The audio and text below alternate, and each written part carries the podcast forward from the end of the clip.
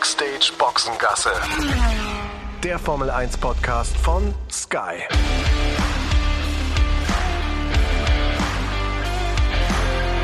Mit Sascha Roos, Peter Hardenacke und Sandra Baumgartner. Herzlich willkommen zurück aus der Oster-, Winter-, Sommerpause oder so ähnlich. Äh, könnte man meinen, ne? Hier ist Backstage Boxengasse. Ähm, Peter Sandra und ich äh, freuen uns, dass äh, das nächste Rennen schon wieder in Sichtweite ist, so ein bisschen, nach einer langen, langen Zeit. Wir sind wieder verbunden über Teams, jeder an einem anderen Ort, sehen uns aber und können deswegen uns lustig unterhalten über all das, was so passiert ist oder vielleicht auch nicht. Ähm, wie habt ihr denn die Tage verbracht, äh, Ostern etc.? Viele Ostereier gesucht im Garten, weil mit einem kleinen Kind bietet sich das ja immer an. Ne? Da haben wir dann bei den verschiedenen Omas äh, und Opas den Garten unsicher gemacht, ähm, haben Fahrrad oder versucht Fahrradfahren zu lernen, was jetzt leider ein bisschen schief gegangen ist, weil der kleine Mann hingefallen ist und sich den Finger angeknackst hat und jetzt mit einem dicken, ja, mit einem dicken Verband an der Hand rumläuft und das ist auch noch die rechte Hand und der ist halt Rechtshänder und jetzt ist halt ungefähr alle drei Minuten Mama, kannst du mir helfen, weil er halt irgendwas nicht gescheit anfassen kann oder so mit seinem dicken Verband. Also volles äh, Familienprogramm bei mir, ehrlich gesagt. Was hast du getrieben, Sascha? Ähm, ich auch, also Familienprogramm. Ich war mit der Familie in, in Nürnberg. Meine Frau kommt da ja her, ich komme daher. Also großes Familientreffen äh, mit mit eben auch Ostereier suchen. Gut, meine Kinder sind schon ein bisschen größer, äh, 14 ab Freitag und äh, 11 und. Aber verzichten die da dann schon völlig drauf? Nee, wahrscheinlich auch noch nicht, oder? Eigentlich finde es schon noch ganz gut dann. Ne? Es ist so die die so zwischen Kind und und Erwachsenwerden. Ne? Äh, genau, nein, die wollen natürlich auch Ostereier suchen und und und so ein bisschen das das Lustige ist, es war im Garten meiner Eltern, da waren meine Geschwister da, die jeweils auch zwei äh, Kinder haben, die deutlich jünger sind als meine und äh, da hat man dann im Alter von zwei bis bis 13, also insgesamt dann sechs äh, sechs Enkelkinder meiner Eltern im Garten und das war natürlich toll. Ähm, auch für uns äh, Größeren dann natürlich auch. Meine Oma war auch da, hatte ich auch schon mal erwähnt, mit 101. Unfassbar, also freue mich. Ja, ja, die, die Oma, die immer die super Sprüche hat. Ja, genau. Er hat ja viel Lebenserfahrung und so. Richtig, richtig, richtig. Ähm, hat mich natürlich gefragt, äh, warum äh, jetzt kein Rennen ist. Da habe ich gesagt, ja, wegen äh, Corona und so weiter. Und deswegen hat man das Rennen in China gestrichen. Da habe gesagt, ach ja, richtig, stimmt. Die sind ja sehr streng in China. Ich so, ja, genau, das war der Grund. So. Und wo bist du dann das nächste Mal? Ich gesagt, ja, in Baku. Er hat gesagt, ah ja, wunderbar, Baku, das ist ja schön da. Da gibt's viel Öl und so. Ich so, ja, ja, genau. man kennt sich aus in der Welt. Ja, ähm, äh, Shanghai übrigens mittlerweile äh, wäre es gar kein Problem da zu fahren. Ne? Ich glaube, äh, die sind auch mittlerweile die Corona-Sorgen dann äh, los, nachdem es dann äh, Anfang des Jahres noch so noch so wild aussah. Aber ähm, gut, man braucht halt immer eine gewisse Vorbereitungszeit, vor allen Dingen, wenn es in der Stadt dann äh, stattfindet, das Rennen. Und deswegen musste man es dann frühzeitig absagen. Mein äh, Ostern war übrigens auch äh, entspannt, ähm, auch mit der Familie.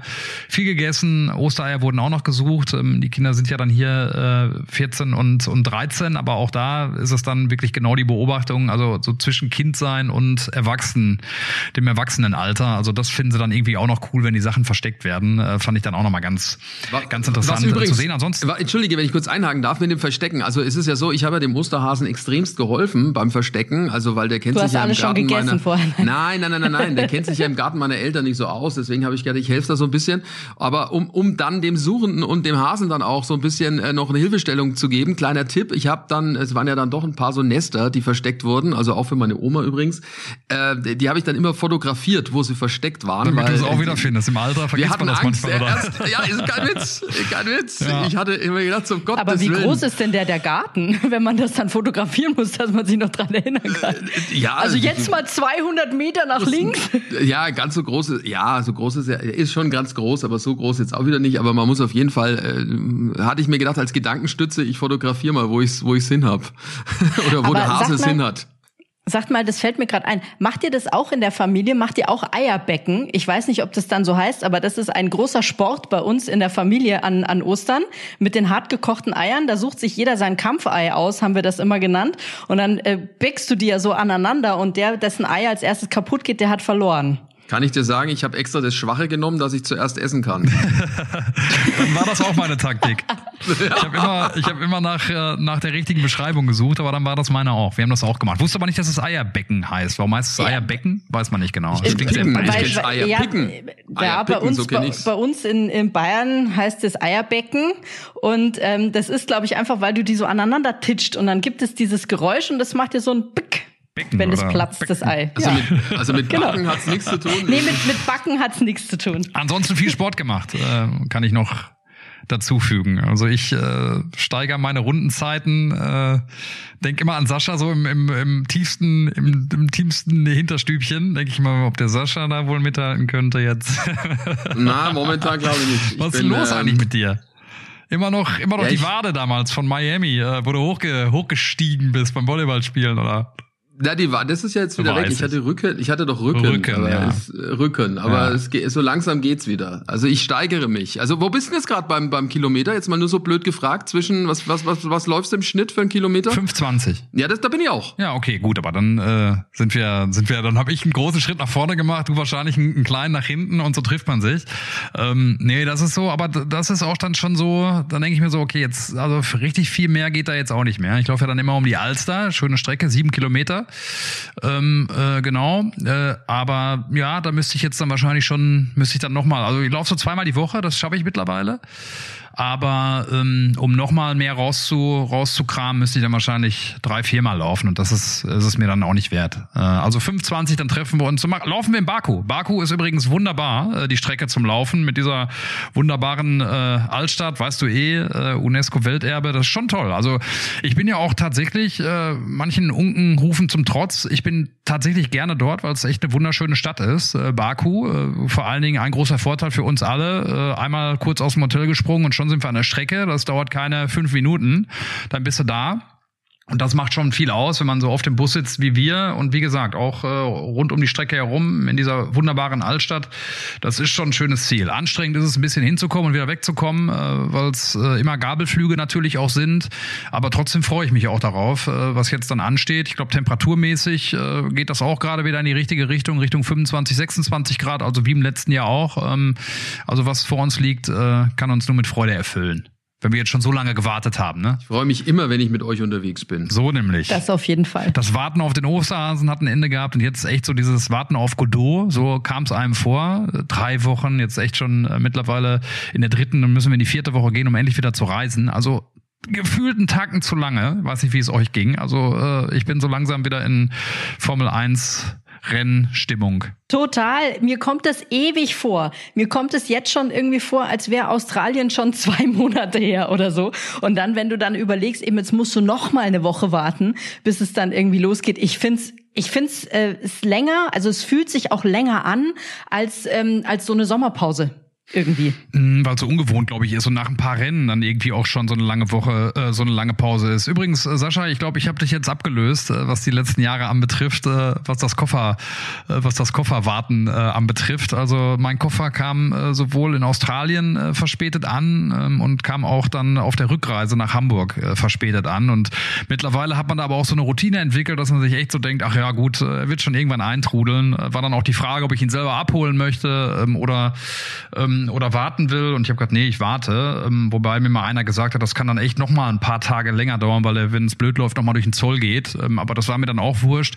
Ich habe ihn dann, glaube ich, vier Tage nach Ankunft in Hamburg habe ich ihn dann äh, bekommen und bin da mittlerweile auch schon ganz, ganz entspannt. Aber Fakt ist auf jeden Fall auch, auch für solche Reisen wie jetzt nach, äh, nach Baku, wenn es kein Doubleheader ist in dem Sinne, weil wir kommen ja, ist ein Doubleheader, aber wir kommen ja noch mal zwischen den Rennen äh, nach Hause. Ich werde äh, nur Handgepäck noch mitnehmen auf, auf die Reisen, wo es möglich ist. Also ganz klare Lehre aus all diesen Scharmützeln, die ich mittlerweile habe, was äh, Gepäck, Flughäfen und, und Airlines betrifft. Hilft auf jeden Fall. Und äh, ich habe auch übrigens ein kleines Ostergeschenk noch bekommen äh, von äh, Austrian, äh, von der Fluggesellschaft, weil, ihr erinnert euch, wir sind doch letztes Jahr von Kanada nach Wien geflogen und hatten, ich weiß nicht wie viele Stunden Verspätung. Und ähm, da konnte man über ein Portal, das habe ich dann auch gemacht, äh, sich quasi beschweren oder seine Forderungen quasi geltend machen und sagen, hey, passt mal auf. Oder? Ja, genau. Ähm, das ist relativ komfortabel, also ist echt easy zu machen. Also für Flu nee, Flug, Fluggastrechte heißt glaube ich. Äh, das ist eine App und dann kann man das oder Flugärger, Flugärger. Und da kann man dann äh, alles ausfüllen und ähm, das Gute war, äh, ich dachte, na ja gut, jetzt passiert Sag, was du irgendwas. bekommen hast. Das macht's nicht so spannend. Also äh, wir können in Baku essen gehen. Ich lade dich ein. Aber was heißt das? Eine Pommes essen gehen oder, oder feudal? Feudal. Ja, geht schon was. okay, also äh, kriegen wir noch raus, wie viel, wie viel das genau waren. Aber äh, sag mal, äh, da werde ich ja jetzt ein bisschen hellhörig. Ich saß ja im gleichen, im gleichen Boot, in Anführungsstrichen. Äh, wie lange hat man da Zeit, das, das nachwirken zu machen? Weil ich habe es bei Flight Ride gemacht und die haben mir irgendwann geschrieben, äh, leider, lieber Herr Habennacke, äh, geht da gar nichts. Ähm, beim nächsten Mal dann vielleicht. Ähm, weißt du, wie lange man da Zeit hat? Das weiß ich nicht. Ich habe es halt direkt danach ist doch noch gemacht. Kein Jahr her. Nee, ja, ist nicht her. Warte mal, ich sag dir mal schnell, wie die App heißt, bei der ich es gemacht habe. Äh, wie heißt denn die? Flugärger. Ja, sie heißt Flugärger. Flugärger, Ist so eine okay. rote App mit so einem weißen Flugzeug drauf. Und da Na, muss man okay, einfach das nur die. Ich mir aber gleich nochmal an. Da, muss man einfach nur ausfüllen, was und wie und wo und äh, Flugdaten kann ich dir gerne äh, kann ich dir gerne zukommen lassen. Mach mal. Und ich dachte, na ja gut, jetzt versandet es. Ne? Ich meine, das war, wann Ja. war's? Im, im, Im Juni? Juni, ja, letztes Jahr, 15. Juni, 6. ja. oder sowas, ja. Kam ewig nix äh, und äh, jetzt letzte Woche äh, bekam ich eine Mail. Ähm, ja, also tut uns leid, dass es so lange gedauert hat, aber Sie wären jetzt dann doch in der Lage, ähm, ja, mich zu entschädigen. Ich so, na dann, freue ich mich. Ja, freuen wir uns alle. Ne? Auf das Essen genau. im Baku. Ja, Ja. siehst du mal. Einladung angenommen, lieber Sascha. das war klar. Das war klar. Ja, also ich freue mich auf jeden Fall, ähm, wenn es dann dahin geht. Äh, warte mal, was ist denn jetzt los? Jetzt, jetzt ruft mich jemand an von der Austrian. Schau dir das an. Oh, vielleicht gibt's Perfektes Nachschlag. Timing. Da bin ich jetzt Äh, gespannt, was da jetzt gleich rauskommt. Es, es war ein Fehler. Äh, Hast du die angerufen? Nein, der, da, Geh mal dran. oh, jetzt haben sie, nee, jetzt haben sie aufgelegt. Okay. Ah, war ich zu langsam. Spannend. Äh, ja, gut. Also äh, jedenfalls ähm, hat es funktioniert und jetzt geht's dann, jetzt geht's dann nach Baku. Ähm, äh, was, was ist eigentlich sonst so passiert? Ich habe gesehen, die die Fahrer hatten auch ein bisschen Spaß die die Tage über. Ähm, Pierre Gasly und äh, Charles Leclerc waren beim Tennis in Monaco. ja, die waren da beim Tennis. Nick de Vries war da auch, ich glaube, aber nicht am gleichen Tag. Und ich frage mich dann manchmal so, wie das dann auch so für die ist, ne? Wenn die dann natürlich Tennisturnier in der Heimatstadt haben, wo sie alle wohnen, ist es dann, verabredet man sich dann so und sagt, hey komm, lass uns heute mal zum Tennis gehen? Oder trifft man sich dann zufällig und denkt sich, ach, guck mal an, der ist auch hier, weil es kommt ja dann schon auch mal öfter vor, dass die dann äh, auch am gleichen Tag ähm, da sind. So finde ich immer irgendwie ganz witzig, weil da ist dann so das ganze Fahrerlager sitzt dann auf einmal auf der Tribüne in Monaco, finde ich lustig. Es gibt ja auch tatsächlich so eine so eine deutsche Gruppe, ne, äh, mit äh, den Fußballern auch, die in Monaco spielen, äh, mit ähm, Kevin Volland und auch dem Keeper, dem Nübel und Nico Hülkenberg. Also bei denen weiß ich das, dass die da eine, eine, ähm, eine, eine Truppe haben, die sich dann auch regelmäßig da äh, verabredet und die dann auch äh, wirklich sich da im engen Austausch äh, befinden. Ähm, wo ein Interesse da ist, auch an den gegenseitigen Sportarten. Ich könnte mir vorstellen, dass das bei den Formel-1-Fahrern auch so ist. Ich meine, weil am Ende des Tages, wir haben es ja auch gesehen beim Vettel-Abschied damals, äh, wo sie da alle einträchtig äh, zusammensaßen, den Mittwoch oder den Donnerstagabend. Ich weiß nicht mehr genau, äh, bei welchem Rennen es war. Ich glaube tatsächlich Abu Dhabi, oder? Ich bin mir aber nicht mehr ganz sicher. Oder, oder ne? Ich glaube schon, dass, oder São Paulo möglicherweise auch, aber auf jeden Fall ist da ja so ein großer Zusammenhalt da, dass ich glaube schon, dass die sich, dass die sich privat auch, auch viel treffen, ne? Also, Macht zumindest so den Anschein, ne? Es ist halt doch anders jetzt gerade bei den Formel 1 Fahrern, als es noch ja zur Zeit von von Ralfs äh, ja Karriere war, also was er zumindest ja immer sagt, dass da jeder seiner Wege gegangen ist. Ich meine jetzt er und Michael natürlich klar eng zusammen, das ist ja logisch, aber alle anderen eher eher schon sehr äh, auf sich selbst gestellt. Ähm, ich kann mich erinnern, Marc Surer damals hat gesagt, das war damals bei ihm noch anders, also in den 80ern, da war auch ein ganz anderer Zusammenhalt, lag natürlich auch daran, dass da leider jedes Jahr einer von den Kollegen äh, zu Grabe getragen werden musste. Also die waren da auch deutlich enger ähm, und, und hatten auch äh, gemeinsame I- Interessen. Das hat sich dann wohl Ende der 80er und in den 90ern und Anfang der 2000er ein bisschen verändert. Ähm, ist ja schön, dass es jetzt anscheinend bei der neuen Generation oder der jungen Generation dann auch wieder so ist, bei aller Konkurrenz, die man halt auch untereinander halt dann noch hat, ne? Ja, Nico so, ne, übrigens, und Ma- ja, Sandra, sag du? Max Verstappen hat, glaube ich, die komplette rennfreie Zeit jetzt in seinem ähm, Simulatorsitz zu Hause verbracht und bei Twitch irgendwelche äh, Streams gemacht. Ich habe irgendwie ständig nur irgendwelche Videoausschnitte gesehen. Ähm, dann hat er da irgendwie noch mal seinen, seinen Monitor ausgesteckt, eine Minute bevor es losging und seine Mitfahrer haben sich tierisch darüber kaputt gelacht, dass er jetzt eine Minute bevor es losgeht aufsteht und an seinem Bildschirm rumfummelt, weil er irgendwie den Stecker nicht mehr reinkriegt. Und dann ist er auch öfter mal immer, das finde ich auch immer sehr lustig, ehrlich gesagt, dass dann ja die kleine Tochter von seiner äh, Lebensgefährtin, von der Kelly Piquet, die crasht dann immer seine Twitch-Streams und fasst ihm auch einfach ins Lenkrad und solche Sachen. Das ist immer extrem unterhaltsam anzuschauen. Also ich glaube, so viel wie ich da gesehen habe, dass der im Prinzip nur in diesem Sitz gesessen hat und wahrscheinlich äh, Tag und Nacht gefahren ist. Jetzt weiß, jetzt weiß er zumindest, wie sich's anfühlt, wenn man Ferrari-Pilot ist und irgendeiner reincrasht, also quasi und äh, die Performance stört von außen. Ja. Genau. Das ist sehr praktisch ähnlich, ja. Bloß auf einem ganz anderen Niveau. Ja, du wolltest über Nico Hülkenberg ja, erzählen, Nico, Peter. Nico äh, war fleißig übrigens, ne? weil wir gerade über den gesprochen haben, äh, Monte Carlo und so weiter. Äh, der war in Maranello und hat sich auch wieder an den Simulator gesetzt, äh, um äh, wieder ja fleißig zu sein. Ist ja die letzten Male auch aufgegangen, muss man ja sagen, auch was das Setup betrifft. Da war er ja immer ähm, ein Stück weiter voraus als sein Teamkollege Kevin Magnussen und da bin ich mal gespannt. Also insgesamt soll äh, das im Team ja relativ gut auch aussehen, auch die Harmonie, die da ist, auch zwischen Kevin Magnussen und Nico Hülkenberg, das ist zumindest so das, was, was ich auch gehört habe, also sehr kollegial, aber ich glaube, dem geht jetzt auch so langsam äh, der Stift, dem Kevin Magnussen. Nachdem das noch zweimal im Rennen jetzt einigermaßen gut ausgegangen ist, hat er ja eine ordentliche Reise gekriegt dann auch in Australien. Nico in den Punkten, äh, Magnussen eben nicht. Äh, jeder einzelnen Session äh, äh, geschlagen worden vorher. Also ich glaube, dass er jetzt noch mal einigermaßen in Anführungsstrichen entspannt in so ein Rennwochenende gehen kann. Aber wenn das in Baku sich wieder so bestätigt, dann glaube ich, werden die Diskussionen schon laut werden, auch um, um seine Personalie.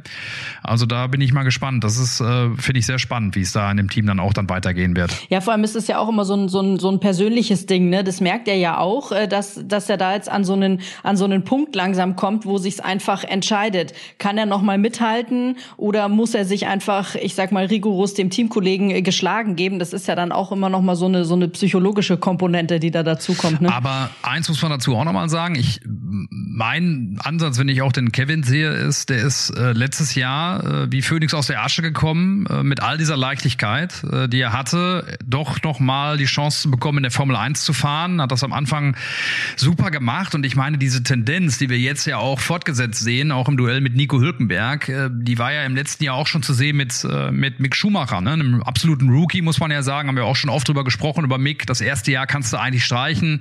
Das zweite Jahr, in dem man dann äh, mit Kevin Magnussen sich messen musste, war mehr oder weniger sein erstes Jahr, wenn man es mal ganz ehrlich sieht, weil er zum ersten Mal dann auch äh, Konkurrenz hatte, das Auto konkurrenzfähig war. Und diese Tendenz, die gab es da ja auch schon. Und wenn der Mick nicht auf äh, ja, verschiedene Art und Weise dann auch um Punkte gebracht worden wäre, hier und da mal durch blöde Entscheidungen, durch technische Fehler und so weiter, dann wäre die Tendenz, glaube ich, auch im letzten Jahr ab der zweiten Hälfte nochmal deutlicher auch zu lesen gewesen. Und wenn man ganz genau hinguckt, hat sich das aber schon angedeutet, auch was jetzt nochmal klarer fortgesetzt wird, auch mit, mit all dieser Power, die der Nico mit, mit reinbringt. Also der Stern von, von Kevin Magnussen, der, der singt äh, im schnellen Tempo. Und ich glaube auch, das ist mein Gefühl, ich weiß nicht, wie ihr es seht, Sascha, dass er das auch nicht, äh, dass er das auch nicht gedreht kriegt. Wirkt nicht so, ne? Also klar, Baku ist natürlich jetzt auch nicht unbedingt eine Rennstrecke, um Selbstvertrauen zu sammeln. Also das hatte die Vergangenheit auch schon gezeigt, also was da alles schon passiert ist. Ja, das heißt, der steht dann natürlich auch äh, unter Druck und muss dann natürlich auch dann liefern in, in gewisser Weise. Und es wird ja immer wieder äh, auch schon äh, hoch, äh, hoch geredet, dass Daniel Ricciardo äh, vielleicht äh, in diesem Jahr schon ihn ersetzen könnte. Also Günther Steiner ist ja gerade, was jetzt äh, seine sag ich mal, Kommunikation anbelangt, jetzt jemand, der äh, nicht wirklich berechenbar ist. Äh, aus seiner Sicht wahrscheinlich schon. Ähm, hat er den Namen auch schon gedroppt. Also klar, na ja, jetzt erstmal nicht, aber vielleicht nächstes Jahr.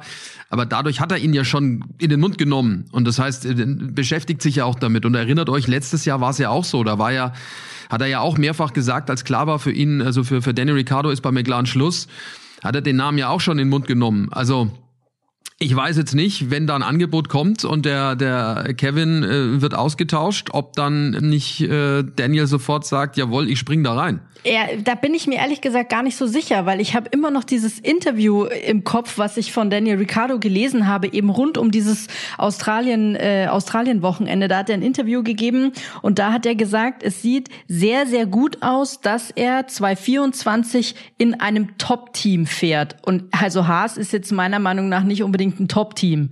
Und ich glaube auch, dass Daniel Ricciardo, wenn er da jetzt quasi über Haas sprechen würde, Haas nicht als Top-Team bezeichnen würde. Kann natürlich auch alles eine Finte sein, ja, und ähm, er, er kriegt dadurch Ruhe rein, um vielleicht sich mit, mit Günther Steiner zu treffen. Im Interview? Ja. Okay. Ja, ich dachte, das, also das, was ich gehört habe, war immer vom letzten Jahr äh, irgendwie das Wenn, aber ähm, gut, das habe ich nicht gelesen. Wenn das so ist, dann ja, aber man weiß es halt auch nicht äh, wenns Angebot kommt und er kann fahren. Er hat ja auch immer oft genug betont, dass er äh, auch Bock hat zu fahren. Das einzige, das einzige Top-Team, was ja dann frei sein könnte oder wo ein Platz frei sein könnte, wäre ja dann Red Bull. Ne? Also wenn sich das irgendwie auch so rauskristallisiert, wie wir es vermuten, dass es da so kracht zwischen zwischen Max Verstappen und, und Sergio Perez, ähm, ne, dann dann könnte das die Möglichkeit sein, weil bei Mercedes sehe ich es nicht. Die würden nicht auf den Ricciardo zurückgreifen, bei Ferrari äh, auch nicht, um ehrlich zu sein. Und danach ist ja die Frage, was dann noch als Top-Team äh, gilt. Von McLaren kommt da, hm, Alpine, hm, ja, weiß ich auch nicht so richtig. Äh, und eigentlich bist du dann schnell durch mit den Möglichkeiten. Also es kann nur Red Bull sein. Das könnte dann auch möglich sein, was man so hört. Ne, könnten die auch ein Interesse haben an Lennon Norris, ob der das macht, äh, ob das wirklich dann auch im Interesse ist von Max Verstappen. Das kann ich auch alles irgendwie nicht einschätzen.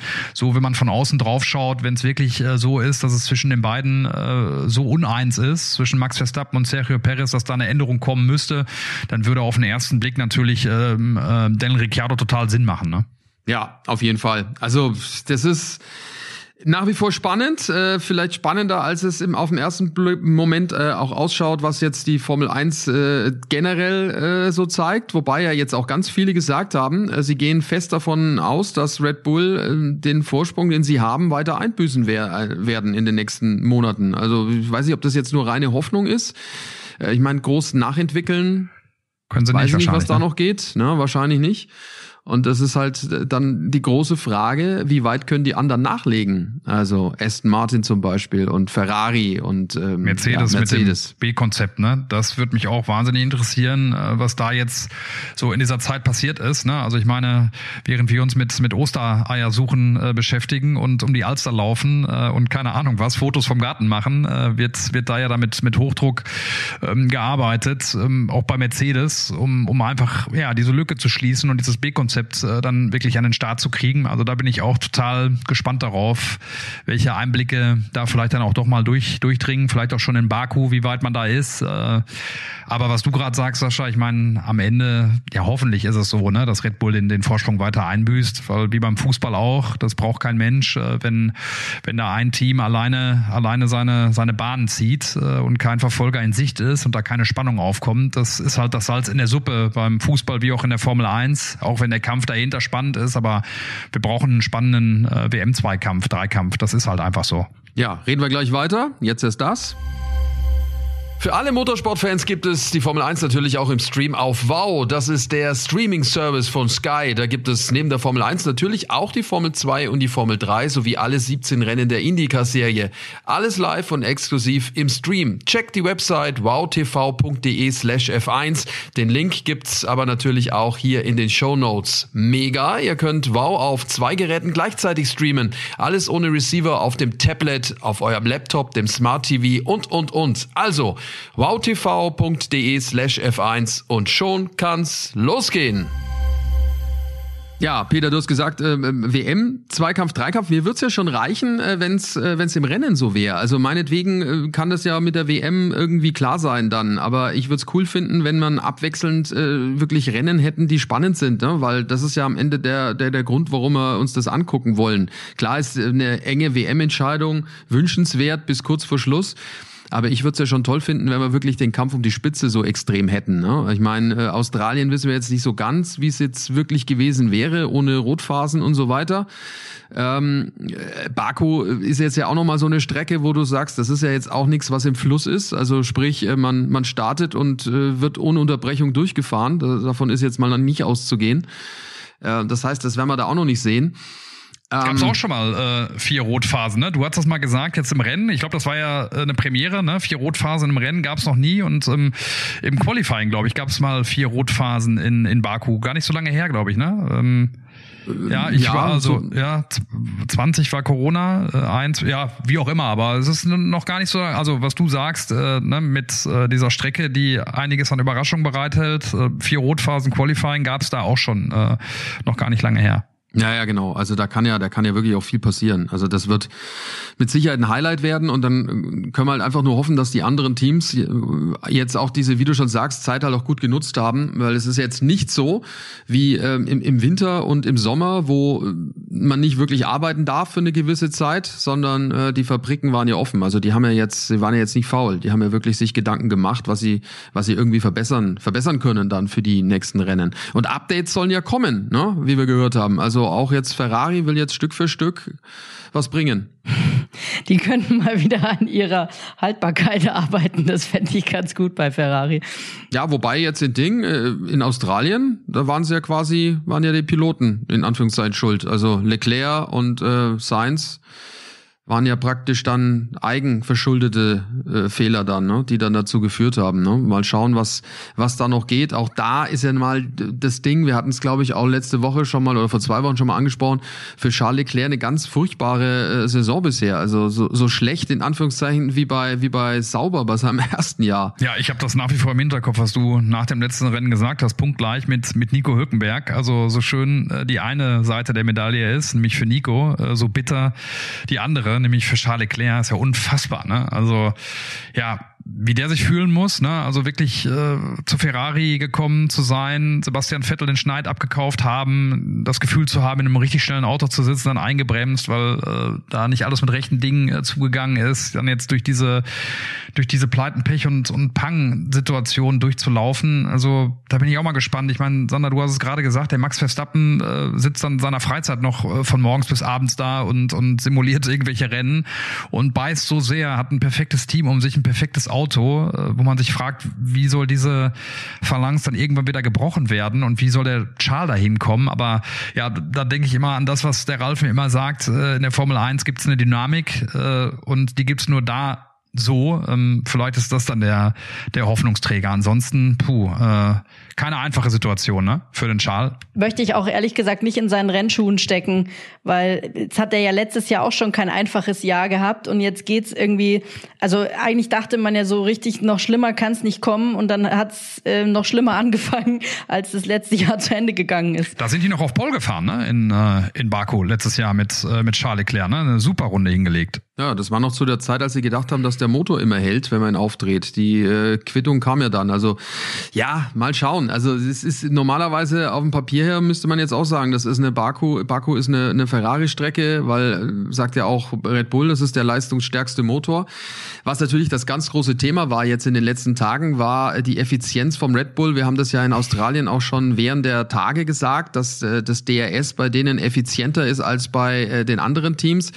Wenn wir mal versuchen, auch jetzt in Baku rauszuarbeiten, woran das liegen kann, weil am Ende sagt ja jeder, na Moment, also DRS ist DRS, der Flügel klappt auf, also muss doch da genauso viel Luft bei jedem durchgehen, dass man weniger Luftwiderstand hat, um dann auch schneller fahren zu können. Aber so einfach ist es dann offensichtlich nicht. Ähm, mal gucken. Also das ist zumindest eins, was ich mir extrem vorgenommen habe, wenn wir jetzt dann in Baku sind, äh, diese DRS-Thematik mit den Heckflügeln einmal so ein bisschen genauer unter die Lupe zu nehmen, sprichwörtlich, also sprich hier mit unserem Skypad da mal genauer hinzugucken und auch ein paar Daten dann auch zu sehen im Zusammenspiel mit, mit Leo, ja, der uns das dann auch noch ein bisschen besser dann anhand der Daten erklären kann. Ja, spannend, äh, definitiv. Äh, und ich meine mich auch dran zu erinnern, dass wir in Aserbaidschan im letzten Jahr auch diese Flügeldiskussion dann weiter hatten, ne? mit, äh, mit Max Verstappen, der, glaube ich, da im ersten freien Training auch nochmal einen anderen Flügel äh, irgendwie am Start hatte, der so ein bisschen äh, oszilliert ja. hat. Ne? Ähm, ja, äh, ne? Und äh, wo diese Thematik auch aufkam. Aber spannend, äh, da auch mal so ein bisschen drauf zu gucken, wo da die Unterschiede dann vielleicht auch liegen. Ne? Ja, also erinnert euch an das eine oder andere Überholmanöver. Also das hatten wir ähm, in Bahrain wir hatten es vor allem in Saudi-Arabien, Überholmanöver von Max Verstappen, als er sich da so durchgepflügt hat durchs ganze Feld, wie schnell der an denen vorbei war, also wo der jetzt, das gibt's so gar nicht. Und in Australien ja genauso mit Lewis Hamilton, wo er jetzt äh, klar offensichtlich war, dass es da ein Zusammenspiel ist zwischen A, Effizienz vom DRS und B, auch ähm, ja Einstellung von der Energierückgewinnung, weil äh, Lewis Hamilton wohl in diesem Bereich ähm, quasi Energie gewonnen hat, was bremst. Das ist dann wie so eine Motorbremse dann quasi. Und der andere fliegt halt vorbei und hat einen Überschuss von im Vergleich, ich weiß, es waren über 30 kmh. Also, äh, hallo? ja, ist schon, schon eine Menge. und äh, das, das wiederum gilt halt für die Teams zu verstehen, die anderen, um zu wissen, hey, was haben die da? Ist das illegal? Also das ist ja immer der erste Blick die machen bestimmt irgendwas Verbotenes, also gucken wir mal drauf, ob das illegal ist. Und wenn sie dann feststellen, verdammt, ist nicht illegal, dann ist natürlich der nächste Punkt, wie kriegen wir das auch hin? Und das war, glaube ich, jetzt die Haupthausaufgabe von den Top-Teams, da die Lücke so ein bisschen zu schließen. Da bin ich echt gespannt. Also es würde mich jetzt nicht überraschen, wenn das ein oder andere Team jetzt hier in Baku mit einem neuen, überarbeiteten Heckflügel auftaucht. Bestimmt. Ja. Die Strecke ist ja prädestiniert dafür. Genau, deswegen. Also deswegen mit dieser riesenlangen Geraden, ne, die wir da haben auf Start und Ziel, ich glaube über zwei Kilometer lang äh, das ist schon ähm, beeindruckend und da kannst du natürlich schon auch einiges, einiges gut machen. Also da ist noch viel Arbeit drin, für uns auch. Äh, die Vorbereitungen laufen auf Baku. Viele Besprechungen, viele Ideen, die gefunden werden und natürlich auch der Versuch, viele Gesprächspartner dann an Land zu ziehen. All das findet jetzt in der kommenden Woche statt. Und dann heißt natürlich auch wieder nächsten Dienstag Backstage Boxengasse hier äh, von uns, überall dort, wo es Podcasts gibt. Vielen Dank fürs mit dabei sein. Macht's gut. Ciao, ciao. Schöne Woche. Liebe Grüße, schöne Woche an alle. Hi, hier ist Paul von Sky Sport Tennis und in der neuen Folge von Mad Dog und Wingman, dem Sky Tennis Podcast, geht es unter anderem um das Thema Klassiker. Borg gegen McEnroe, Becker gegen Edberg, Sampras gegen Agassi, Federer gegen Nadal oder Federer gegen Djokovic oder Nadal gegen Djokovic oder was ganz was anderes. Es gab so viele spektakuläre Duelle, so viele Klassiker in der Historie und vielleicht haben wir bald einen ganz neuen Klassiker am Horizont mit Carlos Alcaraz gegen Yannick Sinner. Darüber diskutieren wir mit dem Mad Dog Michael Stich und dem Wingman Patrick Kühn und mit mir Paul Häuser. Also Mad Dog und Wingman, der Sky Tennis Podcast. Klickt rein, viel Spaß. Backstage Boxengasse ist eine Produktion der Podcastbande im Auftrag von Sky.